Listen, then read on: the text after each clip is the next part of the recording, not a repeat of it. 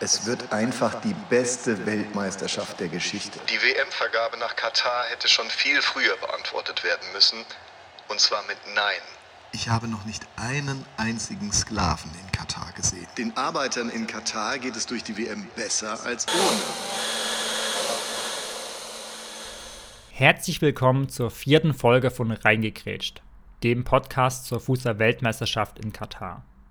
In den kommenden Folgen wollen wir eines der umstrittensten Sportereignisse aller Zeiten näher beleuchten. Es geht um Korruption, geostrategische Machtspiele, Menschenrechte und ja, es geht auch um Sport. Wir, da sind wie immer mein Kollege Johannes Blöcher-Weil aus der Pro-Redaktion in Wetzlar. Guten Morgen. Martin Schotti-Schott, Bundessekretär für Teenagerarbeit und Sport beim CVJM Westbund. Und auch heute gibt es keinen Ton von Schotti, denn er ist immer noch erkrankt an seiner Sebastian-Kehlkopf-Entzündung. Und ich heiße Martin Schlorg und bin Berlin-Korrespondent für Pro- und Israelnetz. Heute begrüßen wir außerdem zusätzlich einen besonderen Gast, Daniel Schneider. Er ist Theologe, er ist Journalist beim WDR und Autor eines Fußballbuchs, über das wir heute reden wollen. Herzlich willkommen, Daniel. Hallo, schönen guten Tag, freue mich. Hallo Daniel, wir kämen zunächst zu den sportlichen Fragen. Wir stellen jedem unserer Interviewgäste die Frage, schaust du die Fußball-WM oder schaust du sie nicht? Wie sieht es bei dir aus? Ja, ich schaue die Fußball-WM. Ähm, das hat sich so ergeben. Vor allem mit meiner Tochter, die ähm, ist 13 und selber eine unfassbar begeisterte Fußballerin, aber auch nicht unkritisch. Also es ist jetzt nicht das reine, ähm, das reine Sportliche, was bei uns da im, im, Mittelpunkt steht, sondern da wird viel diskutiert, auch mit unserer älteren Tochter noch. Ähm, ja, aber ja, um auf die Frage zu antworten, ja, ich schaue die Fußball-WM. Unsere zweite Frage, die wir jedem Interviewgast stellen, das Turnier ist ja jetzt schon ein bisschen fortgeschritten. Wer wird Fußball-Weltmeister? Musst du deinen Anfangstipp revidieren oder ist deine Mannschaft noch im Rennen? Äh, ich habe gar keinen so richtigen Tipp äh, gehabt, ehrlich gesagt. Also Deutschland wird es ja schon mal nicht mehr leider. Ähm, das ist ja klar. Und jetzt, ähm, ich, ich, ich, ich sage jetzt einfach nochmal einen Tipp. Also, da ich gar keine Mannschaft tatsächlich wirklich äh, nie im Rennen hatte, würde ich mich sehr freuen, wenn in dieser, bei dieser Weltmeisterschaft ähm, Brasilien gewinnen würde. Dann noch ein kurzer Satz zum Deutschlandspiel. Wie schätzt du, ja, wie schätzt du die gestrige Leistung ein? Wenn Deutschland spielt ähm, im, im Verlauf so eines Turniers, dann ähm, ist das so, so, so ein Gefühl bei mir wieder wie damals. Also meine erste WM, die ich bewusst so richtig mitgemacht habe, war die 1990. Natürlich sehr erfolgsverwöhnt und ich weiß noch ganz genau, der, das Turnier danach, EM 1992, war Deutschland im Finale gegen Dänemark verloren. Und äh, der Tag danach war total schlimm für mich. Also ich konnte mir, ich war 13 damals und konnte mir überhaupt nicht mehr vorstellen, dass das Leben weitergeht, ehrlich gesagt, weil ich gar nicht gewohnt war, dass die deutsche Fußballnationalmannschaft ein Spiel verliert, so ein wichtiges. So, so ein bisschen von diesem Gefühl kommt immer noch mal hoch, wenn ähm, das wieder passiert oder auch 2018 passiert ist, 2021. Ähm, also das ist ja so die persönliche Gefühlslage, äh, echt äh, traurig so. Ähm, aber dann ähm, ist das auch ähm, ich sag mal, von, von der Spiel, von den drei Spielen her ist es das Japan-Spiel gewesen, was, ähm, was das Ganze zum, zum Auslösen gebracht hat. Und ich fand die Berichterstattung danach auch sehr interessant, weil ich wusste vorher, es werden drei Punkte ähm, angesprochen. Das erste ist, ist Hansi Flick noch der richtige Bundestrainer? Das zweite ist, äh, wie geht es denn weiter? Ist unsere Form der Arbeit noch, noch, noch gut? Nachwuchsleistungszentrum etc. Und das dritte, das hatte ich nicht auf dem Schirm, aber dass Thomas Müller quasi live vor der Kamera noch zurückgetreten ist, das war auch noch so ein Punkt. Also es war einfach so aus journalistischer Sicht äh, total interessant zu beobachten. Aber ich bin einfach jetzt als Fan ähm, schon sehr traurig, muss ich sagen. Wir würden jetzt zu deinem Buch kommen, was du geschrieben hast. Elfmal wir. Und daraus haben wir uns jetzt heute ein Thema herausgepickt, das Thema Nachhaltigkeit. Das Ausrichterland Katar und die FIFA sagen, dass die WM klimaneutral ist und damit auch nachhaltig. Würdest du sagen, das stimmt? Ich glaube, dass das ein bisschen ähm, irreführend ist, weil ähm, ich habe mal so, ein, äh, so, eine, so eine gemeinnützige Umweltorganisation, da habe ich mich mal ein bisschen informiert und recherchiert auch. Nach Angaben der FIFA äh, dieses Turnier rund 3,6 Millionen Tonnen CO2 ausstößt. Und da gab es so einen schöner Vergleich, da habe ich in Deutschland äh, bei der Deutschen Welle nochmal nachgeschaut. Das entspricht etwa den gesamten CO2-Emissionen der Demokratischen Republik Kongo in einem Jahr sozusagen. Und diese meisten Treibhausgase werden äh, ja laut ähm, FIFA durch äh, Flüge und, und ähm, die Besucher verursacht. Ähm, und da, da ist, ist, ist immer eine Frage, wie man das dann auch, auch ähm, kommuniziert. Ne? Bei den CO2-Berechnungen für, für Stadionbau und so ist jetzt im Gespräch, dass ungefähr 1,6 Millionen Tonnen CO2 sozusagen unterschlagen worden bei der ganzen Geschichte. Also das ist jetzt einmal so, so diese, diese klassischen Zahlen. Also ich kann es natürlich jetzt nicht, nicht beweisen, weil ich da die fachliche Expertise nicht habe. Aber auch hier kann man sagen, also die Organisatoren sagen, es ist die äh, klimaneutrale Weltmeisterschaft. Ich bin mir jetzt nicht genau sicher, wie die das begründen wollen, aber ähm, die, die Zahlen oder die Leute, die das nachprüfen, sagen natürlich was anderes. Das ist äh, in Sachen Nachhaltigkeit natürlich ein großes äh, Problem. Und von daher finde ich, äh, oder wenn man sich da so ein bisschen informiert, bekommt man da auf jeden Fall Zweifel, ob das, äh, ob das dann wirklich so ist und ob das auch wirklich stimmt. Ich würde an dieser Stelle einfach nochmal eine Verständnisfrage stellen. Was bedeutet klimaneutral in dem Kontext? Weil das äh, hört man immer, das steht überall. Aber was bedeutet eigentlich klimaneutral? Ja, also ich glaube, klimaneutral ist, ähm, also dass man äh, im Endeffekt so ein bisschen das, was man, was man, was man reinsteckt, dass das kompensiert wird. Also das, was man als CO2 produziert, wird irgendwie anders kompensiert sozusagen. Also äh, wenn jetzt Streib Treibhausgase entstehen durch Bau, durch Flüge und so, ähm, muss das durch irgendwelche Ausgleichsprojekte kompensiert werden. Aber diese Ausgleichsprojekte kenne ich nicht, ehrlich gesagt. Also was, was das kompensieren soll in, in, der, in der Frage. Aber Neutralität ist ja dieses, ne? Also ist ja äh, auch eigentlich das Prinzip der Nachhaltigkeit. Also es stammt ja sozusagen so ein bisschen aus dieser, aus der Forstwirtschaft, dass man sagt, ähm, als ähm, man, äh, man holzt Wald ab und auf der anderen Seite pflanzt man was, sodass sich das wieder ausgleicht. Das ist ja eigentlich das, ähm, äh, das Prinzip.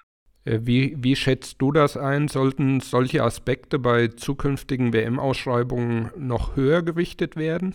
Ja, definitiv. Und ich glaube auch, dass das passiert. Also diese ganze Diskussion oder dieses ganze, diese ganzen Themenfelder, die jetzt bei der WM in Katar ähm, angerissen werden, ob das jetzt Nachhaltigkeit ist oder Menschenrechte. Äh, das einzige Gute in Anführungszeichen hat, hat das ja, dass man hoffentlich ähm, in, den, in kommenden Turnieren da äh, mehr drauf achtet äh, und sagt, ähm, da, da müssen wir genauer hinschauen. Also ich hoffe es. Ich würde jetzt nicht meine Hand dafür ins Feuer legen, ehrlich gesagt, aber ich glaube, dass das, ähm, dass das das Ganze beinhaltet. Und by the way, äh, ich sag mal, die EM 2021 äh, wo man dann durch Europas Hauptstädte äh, gejettet ist ne? und, und das gar nicht in einem Land gemacht hat, sondern gleich irgendwie überall. Das ist ja auch jetzt nicht so die klimaneutralste Nummer gewesen, ne? muss man ja auch sagen. Du hast ja gerade gesagt, äh, das sollte so sein. zwischen, zwischen dem Wunsch und der Hoffnung, dass es so sein wird und dem, was die FIFA beispielsweise am Ende macht, gibt es ja wahrscheinlich auch nochmal eine größere Diskrepanz. Ähm, glaubst du, dass die FIFA, die jetzt auch betont hat im Vorfeld, die WM ist klimaneutral, du hast gerade es auch in Frage gestellt, dass es der FIFA tatsächlich ein Anliegen ist? Oder ist es einfach nur eine Art Feigenblatt für die Vergabe der Weltmeisterschaft auch nach Katar gewesen?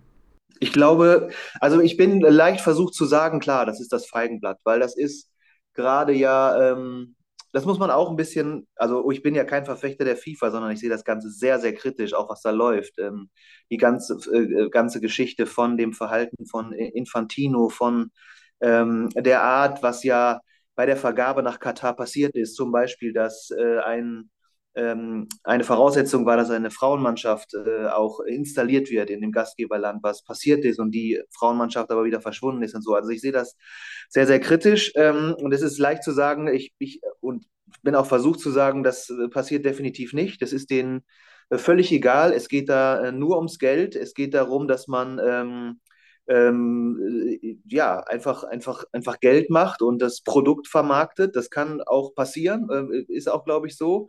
Aber ähm, ich habe trotzdem eine eine kleine Hoffnung, weil ich eben diesen Fußball so liebe, dass es trotzdem Leute gibt, auch innerhalb der FIFA, auch innerhalb des DFB, auch innerhalb der UEFA, innerhalb der einzelnen Verbände, die ähm, trotzdem darauf achten und in irgendeiner Form ähm, auch die Power haben, das durchzubringen, das mal anzusprechen, dass an den richtigen Stellen, in den richtigen Positionen, in den entscheidenden Positionen Leute sind, die da ähm, Veränderung bewirken. Äh, allein der Glaube fehlt mir daran. Das, das, das muss ich auch klar sagen. Nur ich finde es immer noch zu einfach oder vielleicht weigere ich mich auch ein bisschen, das Ganze ähm, zu äh, schon, schon aus der Hand zu geben und sagen, ich habe da jede, jegliche Hoffnung verloren. Ich habe ein Gespräch gehabt mit einer lokalen Zeitung, auch über mein Buch mit dem, dem Chefredakteur. Ähm, und da war das auch Thema. Da haben wir darüber gesprochen, über die, das, diese Thema Korruption. Die ganzen WM-Geschichten sind äh, ja ab 2006 auch ähm, nicht, nicht auf, dem, äh, auf den legalen Wegen alle, alle abgelaufen.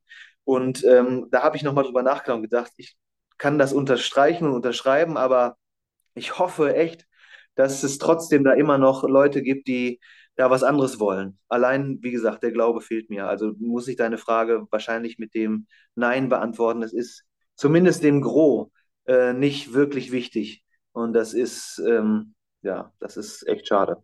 Wie, wie sieht es aus deiner Sicht im Gastgeberland selbst aus? Gibt es da auch Beispiele, umgesetzte Maßnahmen, die sinnvoll sind, die ähm, da wirklich auch eine Vorzeigefunktion haben? Ja, also was jetzt natürlich ähm, ein bisschen entspannter ist, ist, dass die, diese, diese Reisegeschichten jetzt nicht allzu groß sind. Ne? Also, dass man da ähm, die Stadien im Vergleich zu anderen Weltmeisterschaften schon äh, auf, auf engem Raum hat, sozusagen. Ne? Dass man da äh, ein bisschen was, ähm, was, was sparen kann oder da in Sachen Nachhaltigkeit unterwegs ist. Das ist aber auch schon fast das Einzige, was mir einfällt. Und im Rahmen dessen, also ich sag mal, ähm, diese WM ist ja unfassbar teuer. Ich muss nochmal vielleicht gleich die Zahlen nachgucken. Ich habe mich dafür ein, ähm, ich habe so einen Finanzartikel auch darüber geschrieben, ähm, äh, wie, wie, teuer die WM im Vergleich zu anderen äh, WM-Geschichten ist. Ich recherchiere das gleich mal parallel hier, kann man ja schön im Podcast machen.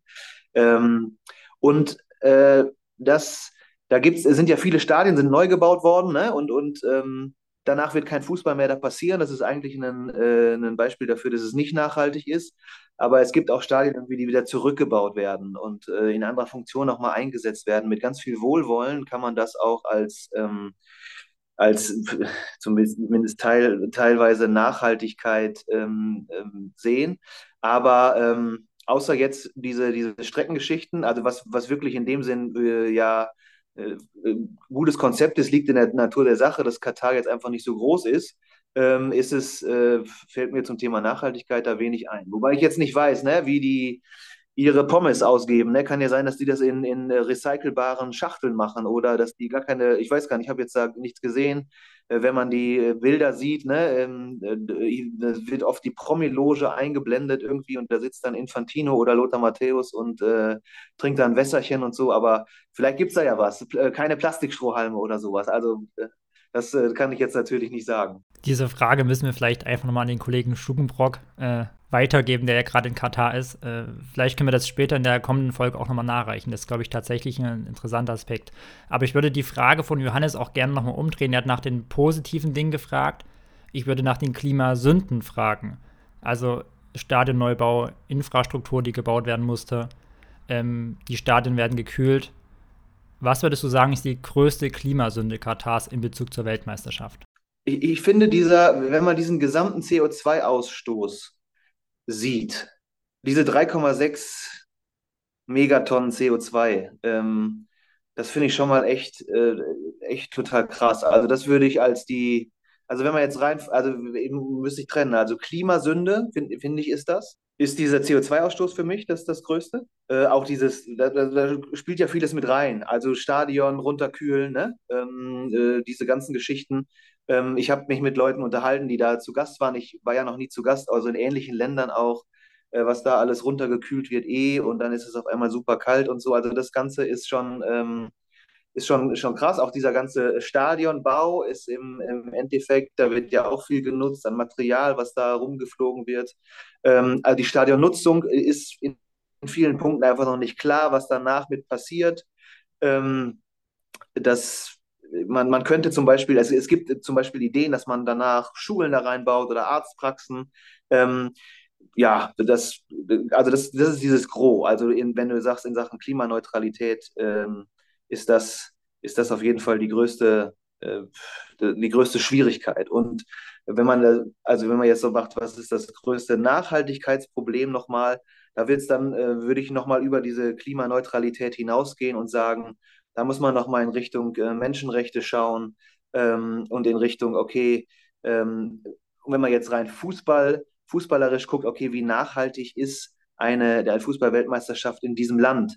Ähm, wenn man in die Stadien schaut, ähm, das ist ja in vielen Punkten eins zu eins austauschbar, finde ich. Also die Protagonisten, die da auf dem Platz stehen, ähm, könnten jetzt auch in äh, also die Stadien, wenn man nur die Stadien sieht, könnten jetzt auch in, in, in Barcelona sein oder in, in München oder in, in, äh, in London, ja.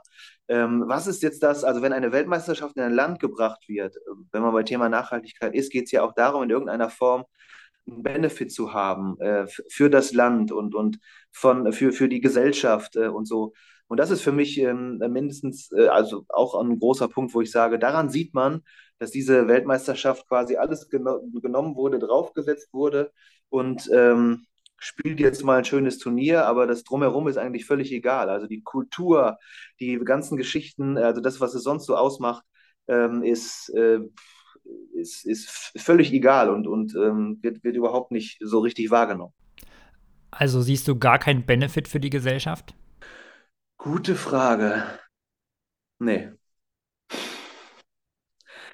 Wenn ich jetzt, nee, ich, also was äh, seht ihr einen Benefit? Also was, was, was denkt ihr? Also würde ich gerne mal in den Austausch gehen kurz. Was, was ist der Benefit dieser Fußball-WM?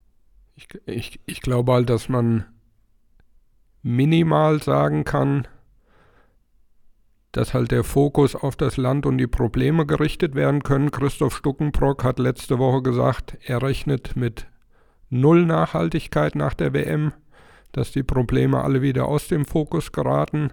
Wie gesagt, ich würde den minimalen Benefit daran sehen, dass wir jetzt über diese Themen sprechen. Ich bin gespannt, wenn wir vielleicht in einem halben Jahr eine neue Folge unseres Podcasts machen würden oder zurückblicken würden, was wirklich davon übrig geblieben ist. Von daher sehe ich es auch sehr kritisch.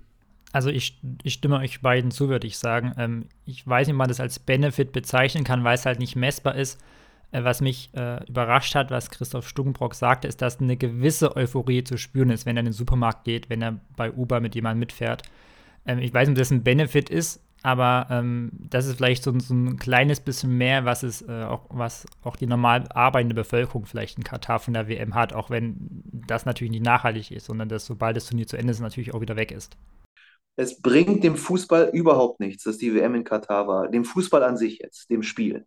Ich ähm, will da auch, also ich will jetzt auch kein ähm, Bashing betreiben, weil ich glaube, dass die katarische Nationalelf wirklich alles dafür getan hat, irgendwie so gut wie möglich zu spielen. Also dieses, aber es hat äh, einfach nicht funktioniert. Und daran sieht man auch, dass man kann alles irgendwie planen. Man kann alles auch mehr oder weniger gut kaschieren, äh, Dinge wieder gerade rücken und, und äh, Aussagen, die man mal getroffen hat, widerlegen und ähm, sich das alles so zurecht basteln, wie das die FIFA gemacht hat. Aber man sieht, die 90 Minuten auf dem Platz kannst du nicht, die kannst du nicht beeinflussen. Das hat man im Eröffnungsspiel so geil gesehen, ne? dass die Leute dann einfach gehen. Weil das ist, eine, ist einfach eine andere kulturelle Nummer. Ähm, so, so habe ich das jetzt interpretiert. So.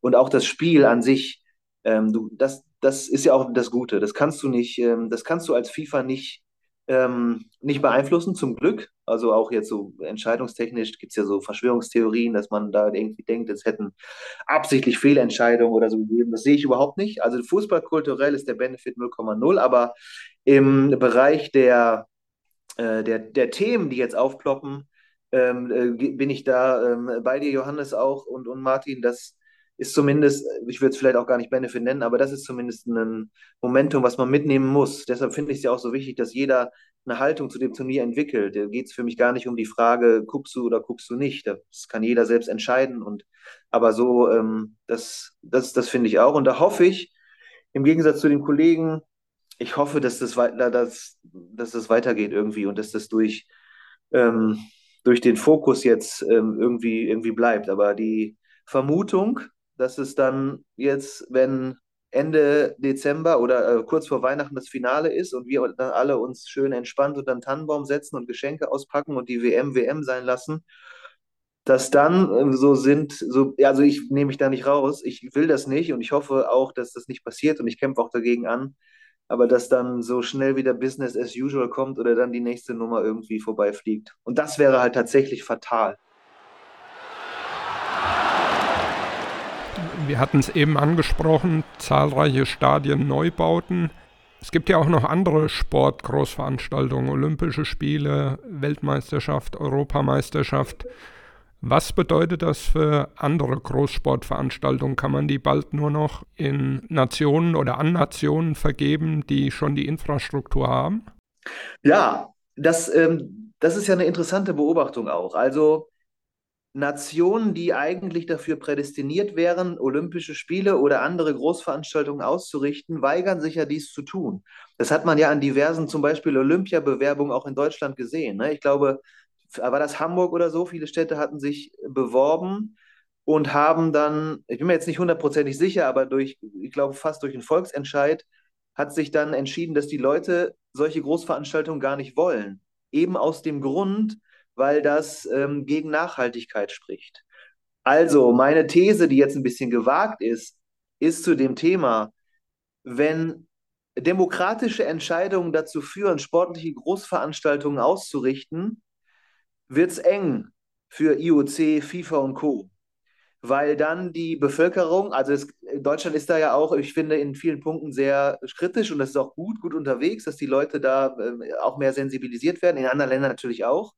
Aber deshalb ist es ja auch kein Zufall, dass sportliche Großveranstaltungen eher in den letzten Jahren dort stattgefunden haben, wo, ich sag mal, ähm, da das demokratische Verständnis in manchen Punkten halt nicht so stark ausgeprägt ist wie bei uns. Ohne, ich möchte das wirklich in einer demütigen Haltung sagen, also nicht, ich möchte mich nicht da über andere erheben, das ist mir ganz, ganz wichtig, weil das finde ich immer schlimm, wenn wir uns hier hinstellen und sagen, ach, da in Russland oder in Katar und so, Überhaupt nicht. Hat alles viele Schattierungen und Graustufen, das will ich dazu sagen. Aber diese Tendenz ähm, ist da.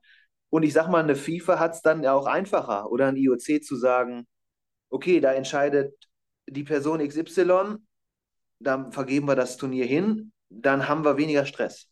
Das kann man schon so sagen. Und das wird auf die Dauer schwierig. Also, wo soll denn die nächsten Olympischen Spiele stattfinden? Also, ich denke mal, das, ähm, das, das, das wird schwierig. Also, auf jeden Fall muss dann mehr, ähm, dann, es wird viel herausfordernder für Veranstalter.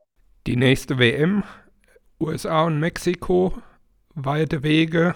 Ich weiß jetzt nicht, was alles an Neubau von Stadien geplant ist, aber kann so ein Ereignis eigentlich überhaupt klimaneutral sein? Glaube ich nicht, dass das schwierig ist, ohne dass ich jetzt ein Fachmann bin in Klimaneutralität. Ähm, äh, das äh, ganz klimaneutral äh, wird es nicht, wird's nicht, äh, wird's nicht geben. Also gerade was du ansprichst, USA, unfassbar weite Wege, zwei Länder, ne? das ist ja der, äh, auch, auch der Wahnsinn da. Ähm, ja, muss man jetzt gut drauf gucken, wie, wie man damit umgeht, was man macht.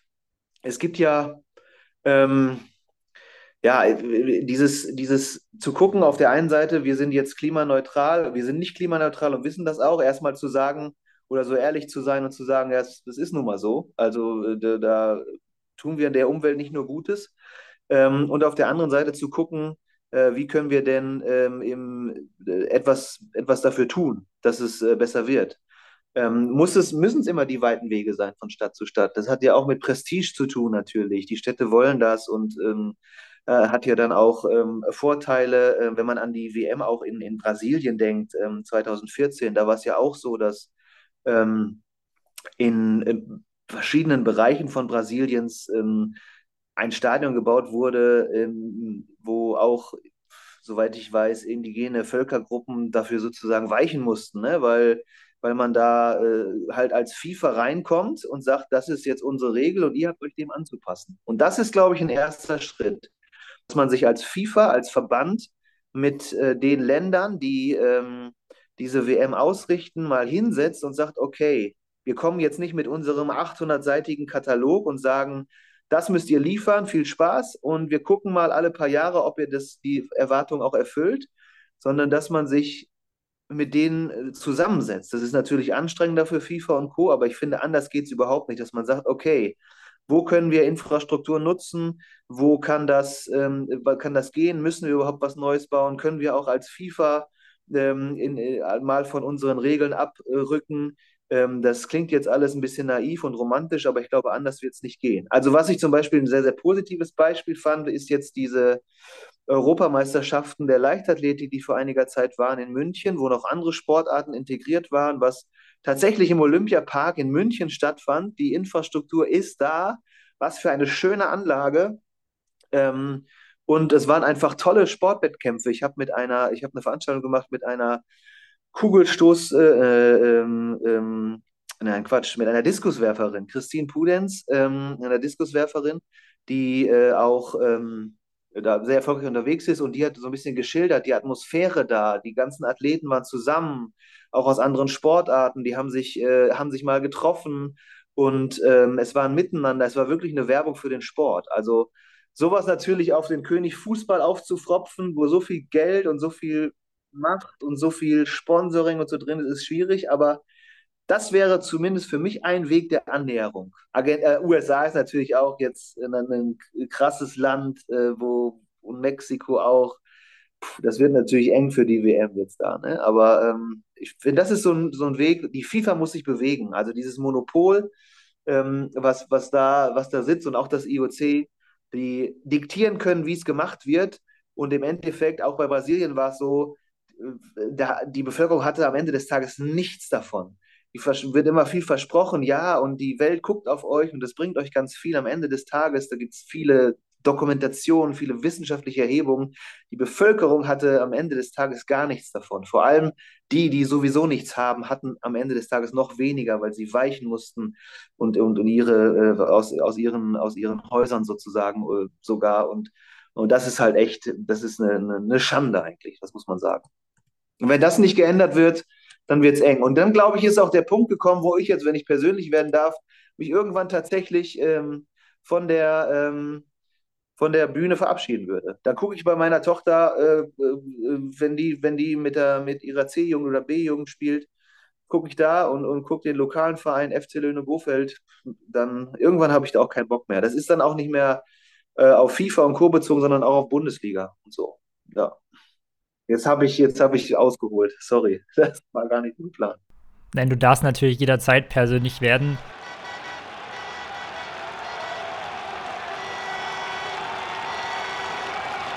Aber Daniel, lass uns nochmal den Blick so nach Deutschland richten.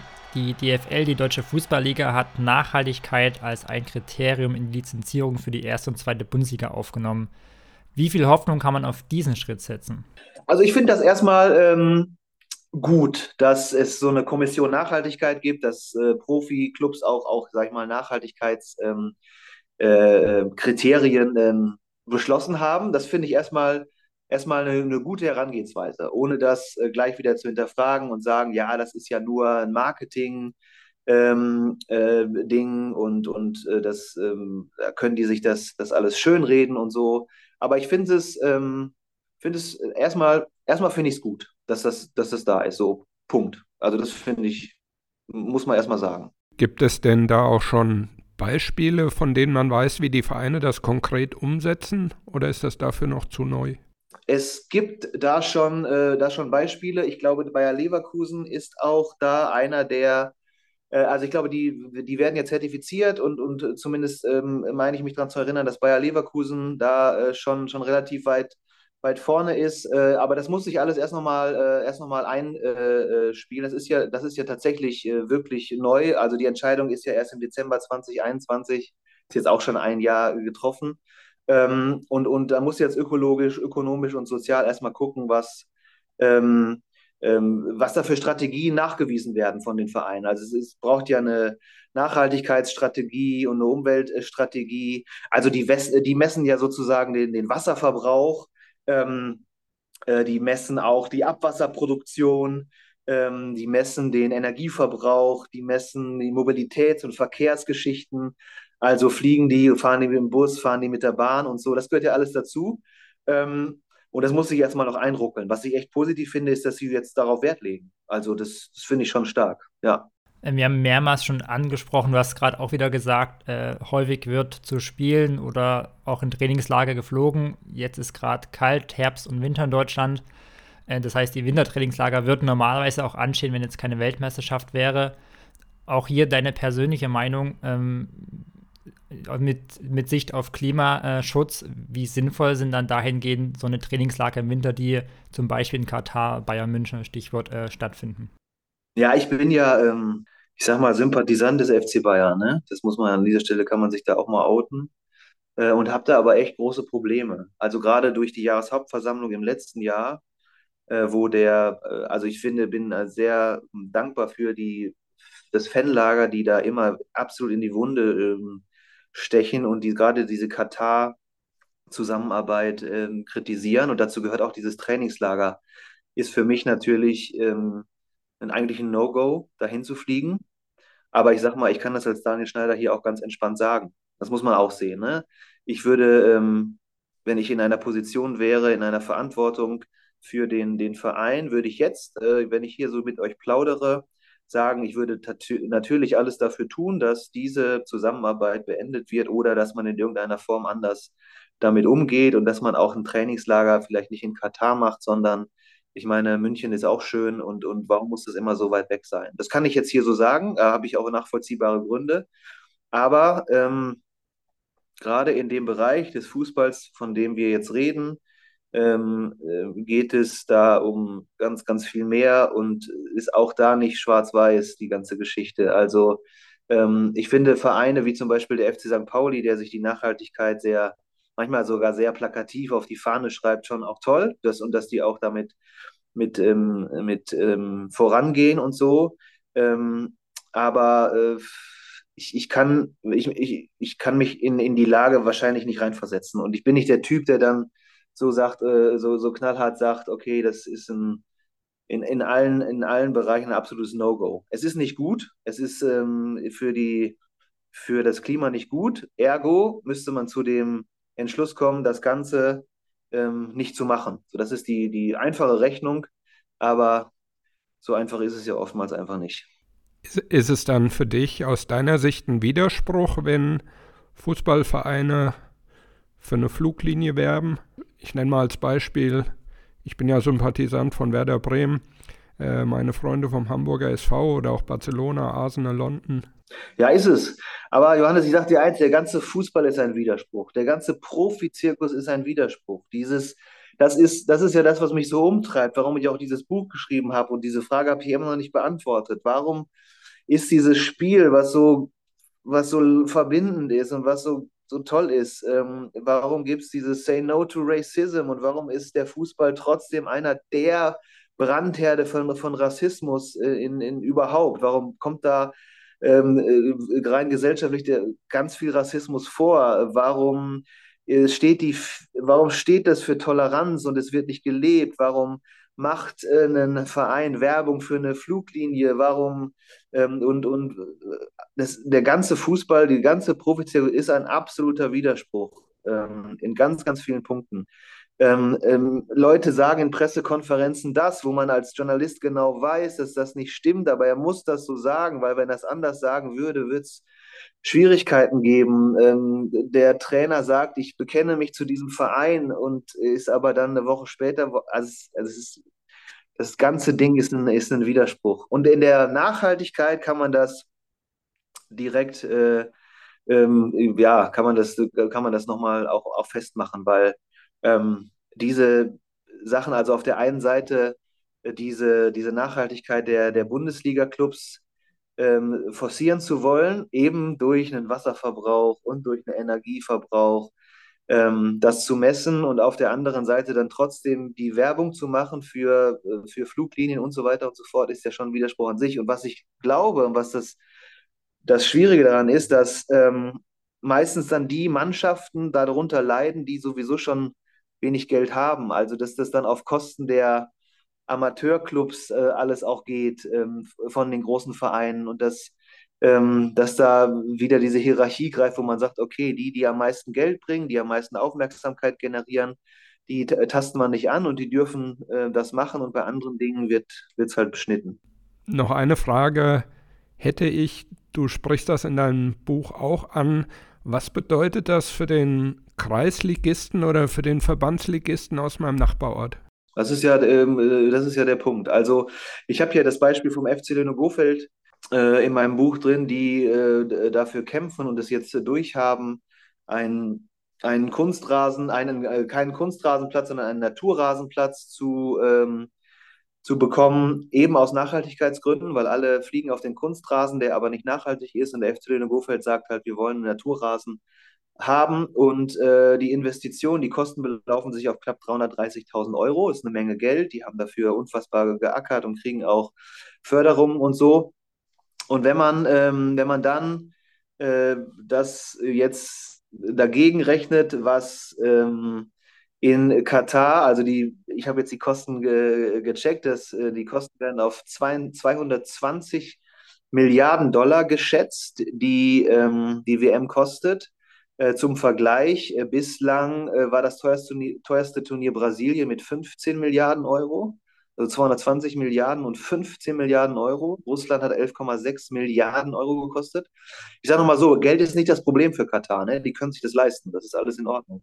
Aber das in Relation zu setzen, ist natürlich jetzt auch ein bisschen, ähm, äh, kann, kann, man nicht eins zu eins vergleichen, hinkt. Aber wenn man das mal so gegenrechnet, wie der Fußball auf Kreisliga- oder Landesliga-Ebene kämpfen muss in vielen Punkten um Sponsoren, um, äh, um, um irgendwie auch, auch Leute, ähm, das ist ein absolut schiefes Bild, weil für mich die Gesellschaftsrelevanz des Fußballs liegt ja genau da, in der Kreisliga, dass Menschen integriert werden. Es gibt tolle Projekte. Ähm, die, äh, die, da, es ist ein niedrigschwelliges Angebot. Aus jeder sozialen Schicht kann ein Junge oder ein Mädchen Fußball spielen. Du brauchst nicht viel dafür. Es gibt sogar, also wenn du dir keine Schuhe leisten kannst, unterstützen das die Vereine auch und so. Und da, ähm, also das, das muss mehr äh, gefördert werden. Das machen große Vereine an manchen Punkten auch und so, aber ich finde, diese Basis muss deutlich mehr gestärkt werden.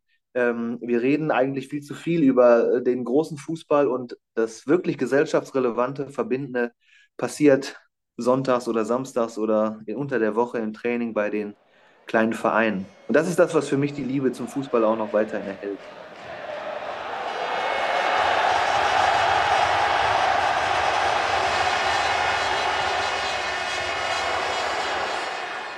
Seit meinem achten Lebensjahr gehört der feste Rhythmus aus WM und EM alle zwei Jahre irgendwie zu meinem Leben dazu. Das sind immerhin 16 Turniere seit 1990. Und insofern bin ich erstmal ziemlich frustriert, was aus diesem wunderschönen Fußballfest geworden ist. Und das ärgert mich vor allen Dingen total, dass die moralische Verantwortung jetzt auf den Endverbraucher, also die Fans, abgewälzt wird. Denn der Fußball ist doch schon sehr viel früher in den Brunnen gefallen, nämlich spätestens bei der Vergabe der WM.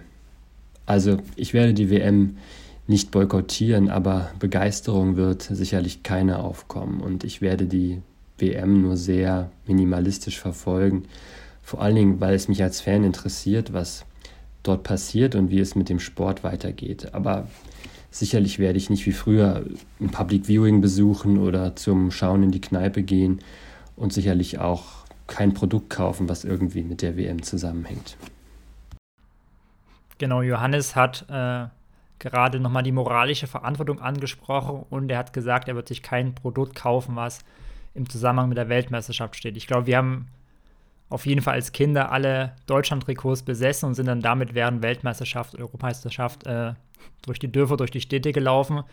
Ähm, bei diesem Stichwort möchte ich gerne bleiben ähm, Trikotproduktion und Arbeitsbedingungen. Auch hier muss ich wahrscheinlich in Sachen Nachhaltigkeit einiges tun. Das ist ja ein Punkt, der aber, ja gut, also wenn wir beim Fußball bleiben, würde ich das total äh, unterstreichen auch. Da geht es aber jetzt nicht nur um Trikotgeschichten, sondern auch, wie, äh, wie werden Fußbälle hergestellt, ne? Ähm, wie, wie sind die Arbeitsbedingungen? Da sind wir auch bei den, dem Stadionbau wieder und solche Geschichten. Also ähm, wenn man da, also wenn ich jetzt den O-Ton aufgreife, Thema ähm, Produkte boykottieren und so, finde ich, einen, find ich einen spannenden Punkt. Ähm, Mache ich auch, aber ich stehe da nicht in der Gefahr. Äh, ähm, das, das ist für mich keine Herausforderung, weil mich die Produkte eh nicht so kicken oder interessieren. Ich gucke seit, äh, seit immer, ähm, seit, seit vielen Jahren in meinem Trikot von der WM 2006 die Spiele. Das ist, äh, Das habe ich, ähm, das, das ziehe ich immer wieder an, finde ich total geil. Ähm, also da, aber das ist, merke ich bei meinen, meinen Kindern jetzt, die da schon auch mehr Bock drauf haben auf solche Geschichten. Ähm, das ja, kann ich unterstreichen. Die äh, Nachhaltigkeit da ist fatal. Also, aber da muss man ja auch in unser Konsumverhalten nochmal reingucken. Ne? Also ich will das nicht, ähm, ich finde es immer, also ich finde es schwierig zu sagen, Bevor ich etwas kritisieren darf, wie zum Beispiel die ähm, Arbeitsbedingungen in Katar, soll ich erstmal vor meiner eigenen Tür kehren und muss ähm, äh, da gucken, wie ich konsumiere. Das ist auf der einen Seite richtig, aber man kann damit das nicht totschweigen. Das ist kein Totschlagargument. Also man darf trotzdem das kritisieren. Äh, das ist mir äh, wichtig zu sagen. Aber diese ganze Textilproduktion, ähm, die äh, wie teuer ist ein T-Shirt an sich? Wieso kostet ein, Trikot von, äh, von Cristiano Ronaldo irgendwie äh, da über 100 Euro oder ich weiß nicht genau, wie teuer das ist und so. Das sind wirklich die Herstellungsbedingungen. Also das spielt hier alles damit rein. Diese ganze Marketingmaschinerie, die FIFA und die äh, können die, die Preise diktieren, der Bälle, der Trikots, der anderen Merchandise-Geschichten, ähm, um äh, und, und, die können das alles, ähm, alles bestimmen. Und auch da würde ich ähm, ist kein Lösungsvorschlag, aber meine Hoffnung ist, wie ich das auch eben gesagt habe, dass man sich als FIFA als Verband, äh, der Einfluss hat durch die einzelnen Verbände auch und als Austragungsort annähern muss, muss genauso dort auch diese Annäherung stattfinden. Und man muss, man muss sagen, okay, wie, wie, wie kann man das ähm, beeinflussen und wie kann man das bessern? Wie geil wäre es, ein Turnier zu haben, wo vorab wirklich alle mal an einem Tisch sitzen, die die, ähm, die Infrastruktur zur Verfügung stellen, die die das Ganze bauen, die die Produkte dafür zur Verfügung stellen. Einfach mal, das ist ja fast, das wären ja paradiesische Zustände, wenn die mal an einen Tisch kommen würden. Das wäre doch ein absolut geil. Man müsste mal so ein alternatives Turnier erfinden, wo das wirklich passiert, wo der ähm, vom Kaffeebauern aus Brasilien, der den Kaffee liefert für Fußballspiele oder äh, der äh, eben den, der Textilunternehmer ähm, in, in, in, wo auch immer, die mit den, mit den großen, mit den Größen des Fußballbusiness an einem Tisch sitzen. Das, das wäre doch geil. Also das äh, wäre mega. Aber zum O-Ton finde ich, ähm, finde ich einen sehr, sehr spannenden und interessanten Aspekt, weil ähm, ja, mir geht es in vielen Bereichen ähnlich. Äh, und ich muss aber sagen, als Füllkrug das 1 zu 1 gegen Spanien da reingeschweißt hat, da war ich begeistert. Also das war ein Moment, wo der, der, der, hat mich begeistert. Also ich kann jetzt nicht sagen, dass die Begeisterung ganz weg ist, aber es ist ein völlig anderes Turnier. Und gestern war ich enttäuscht. Das ist auch ein krasses Gefühl gewesen. Und als ähm, Saudi-Arabien gegen Argentinien gewonnen hat, habe ich mich gefreut. Äh, das war auch, auch so ein Moment. Ne? Und ähm, ich finde es sehr bemerkenswert, wenn Menschen die Haltung haben, ich gucke das Turnier gar nicht. Äh, ich habe einige in meinem Freundeskreis und finde das auch total super. Es, es muss halt wirklich eine persönliche Haltung sein. Ähm, ich, ich kann jetzt nicht sagen, äh, ich boykottiere das, weil man das jetzt so macht.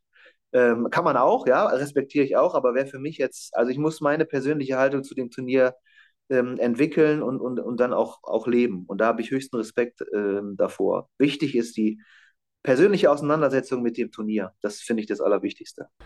Du hast gesagt, ähm, die Konsumenten, also wir als Konsumenten sind gefordert, die FIFA könnte sich bewegen. Welche Einflussmöglichkeiten hat die Politik?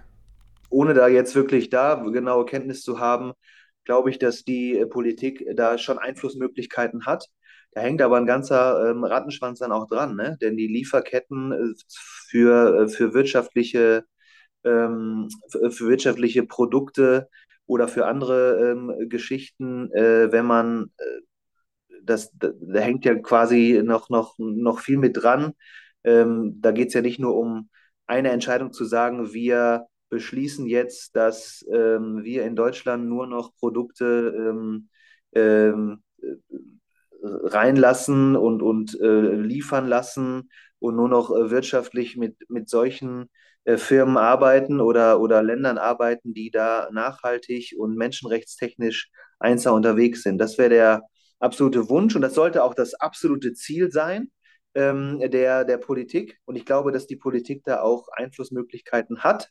Nur wie so oft, und da finde ich es immer auch, auch schade, mir selber zuzuhören an der Geschichte, auch das ist, ist so einfach gesagt. Also ich finde, dass da in der, in der Politik auch mehr Gradlinigkeit ähm, herrschen müsste, dass, dass Leute da noch mehr äh, auch ähm, das Wohl der, der Menschen im Blick haben äh, müsste, auch, auch Menschen, die jetzt da, da dranhängen, die uns Dinge liefern, die uns, ähm, die jetzt für Deutschland einen gewissen Wohlstand generieren, aber dadurch ausgebeutet werden, wenn man es mal auf den Punkt bringt. Also da müsste mehr, ähm, da müsste mehr Geradlinigkeit äh, passieren bei vielen Lieferketten, bei ähm, wirtschaftlichen Sanktionen auch und so.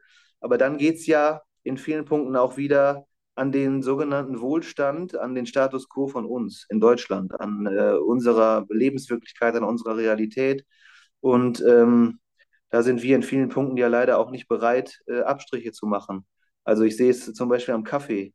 Ähm, wir lieben einen, einen Kaffee, der äh, halt in letzter Zeit unfassbar teuer geworden ist. Ähm, und wir gucken jetzt ehrlich gesagt, wie lange wir uns das noch leisten können und wollen, diesen Kaffee zu kaufen, weil wir da ziemlich sicher wissen, der ist äh, fair, politisch äh, und, und, korrekt und, und nachhaltig ähm, gefördert. Aber in diesen kleinen Dingen geht es ja schon los. Ne? Da kann man wieder ähm, vom Großen ins Kleine kommen, relativ schnell. Das ist ein spannender Aspekt. Ähm, braucht man für diese kleinen Dinge, wie du es genannt hast, mehr Idealismus oder mehr Durchhaltevermögen oder ein Mix vielleicht auch aus beidem? Ja, wenn man das Prinzip der Nachhaltigkeit äh, wirklich auf den Weg bringen muss, möchte, dann ist es so, dass man ähm, nicht den schnellen, den schnellen, nicht immer den schnellen Genuss haben kann. Also nicht, auch nicht immer den schnellen Erfolg. Das ist ja das Prinzip der Nachhaltigkeit. Ich glaube an das Prinzip der Nachhaltigkeit in dem Sinn, dass man sagt, wenn wir gucken, dass es allen irgendwie gut geht, also jetzt mal allgemein gesprochen, und man nicht nur auf sich guckt und nicht nur auf dieses schnelle Wachstum guckt, auf diese, ähm, auf, auf den schnellen Erfolg und auf den schnellen Benefit, am Ende des Tages geht es dann wirklich allen besser. Ich habe ein Buch geschrieben über den ehemaligen Intersport-Geschäftsführer äh, Klaus Joost, der mir das in vielen Punkten erklärt hat. Der war auch bei vielen Fußballweltmeisterschaften und hat mit mir auch über die Big Deals gesprochen, da wie er mit Adidas verhandelt hat auf diesen äh, großen Bühnen. Und er sagte auf der einen Seite, Daniel, dieses Prinzip der Nachhaltigkeit ist ein Prinzip, das in der in der Wirtschaft ähm, noch, noch keinen Anklang gefunden hat und auch in der großen Sportwirtschaft nicht. Aber ähm, eigentlich ist das dieses Prinzip, was ähm, im Endeffekt zum, zum Erfolg führt. Weil, und das ist ja auch das, ähm, äh, das ist ja fast ein biblisches oder theologisches ähm, Prinzip, dass man sagt, okay, das, wir sollen uns umeinander kümmern. Und als großer Player, als FIFA, als Verein, muss man äh, äh, gucken, dass es ähm, den eigenen Leuten gut geht, aber man muss auch weiter gucken. Man muss die Verantwortung übernehmen. Wir sollen die Schöpfung bebauen und bewahren. Ähm, also auf der einen Seite dürfen wir das nutzen. Äh, ich, also Kommerz ist in vielen Punkten auch vielleicht gar nicht schlecht. Aber ähm, in dieser Verantwortung muss man das tun und man muss das versuchen, in der Balance zu halten. Und das kann ich auch sagen, als relativ, als freiberuflicher Journalist, der jetzt für sich verantwortlich ist und seine Familie, das ist immer schon genug, dass man guckt, dass man durchkommt und trotzdem noch ähm, die anderen, die Mitmenschen im Blick hat und guckt, nicht nur mit Scheuklappen durch die Gegend läuft und sagt, ich gucke jetzt nur auf mich. Ähm, das ist ja ein Grundsatz, als Prinzip der Nachhaltigkeit ist ein grundsätzliches gesellschaftliches Ding, was ähm, in nächster Zeit noch viel ähm, mehr in den Fokus rücken wird, denke ich. Und wenn wir da ähm, hoffnungsvoll irgendwie versuchen, das da aufeinander zu achten, glaube ich, dass das nach hinten raus ähm, uns allen gut tun wird. Und im, im Fußball erst rechts. Aber da ist diese Bubble so krass, ähm, dass das dass das total schwierig ist, da daran zu glauben, dass da ein Prinzip der Nachhaltigkeit wirklich installiert werden kann.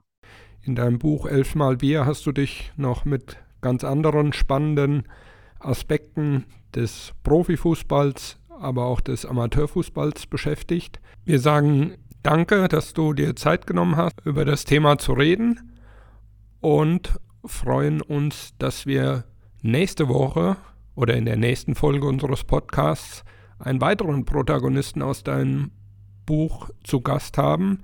Das ist nämlich der Dominik Peitz, der ist Leiter vom Nachwuchsleistungszentrum von Holstein Kiel.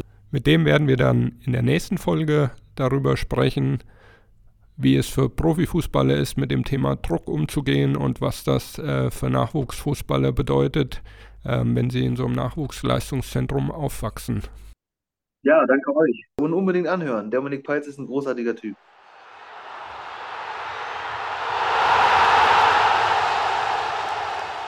Ja, Servus, hier spricht der AJ aus Augsburg.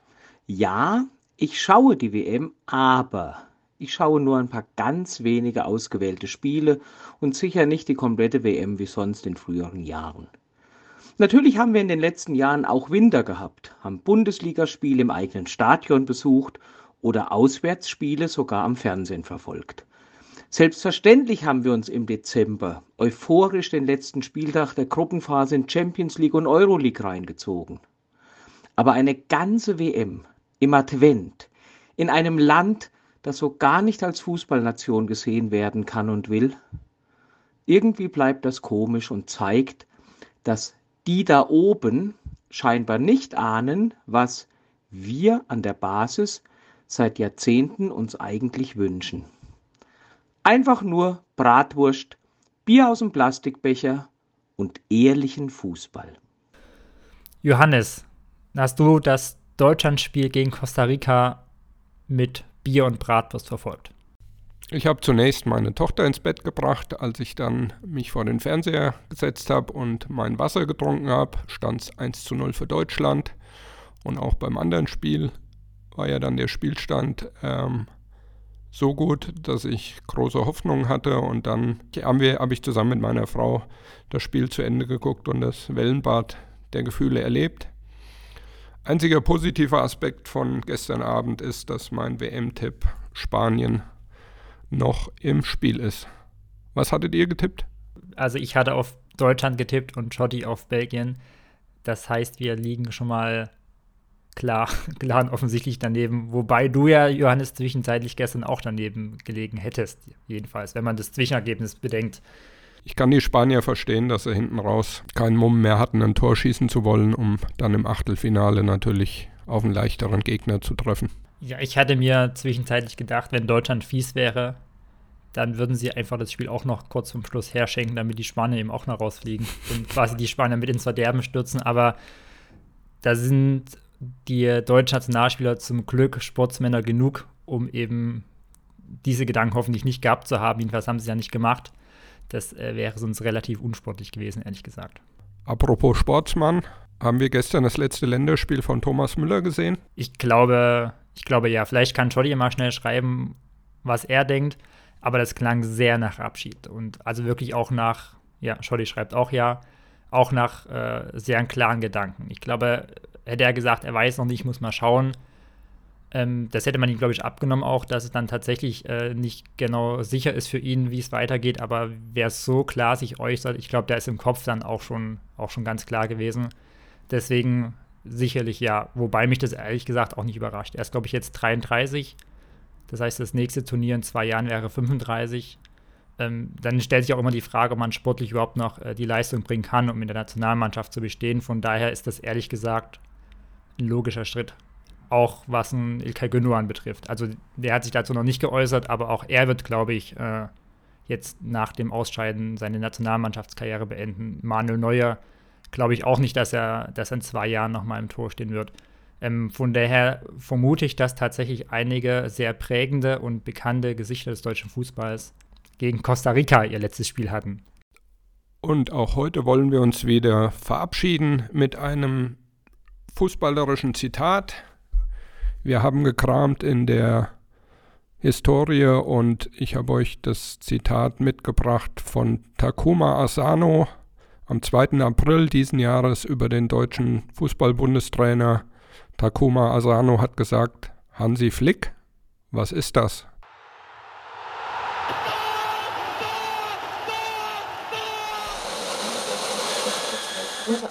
Es wird einfach die beste Weltmeisterschaft der Geschichte. Die WM-Vergabe nach Katar hätte schon viel früher beantwortet werden müssen. Und zwar mit Nein. Ich habe noch nicht einen einzigen Sklaven in Katar gesehen. Den Arbeitern in Katar geht es durch die WM besser als ohne.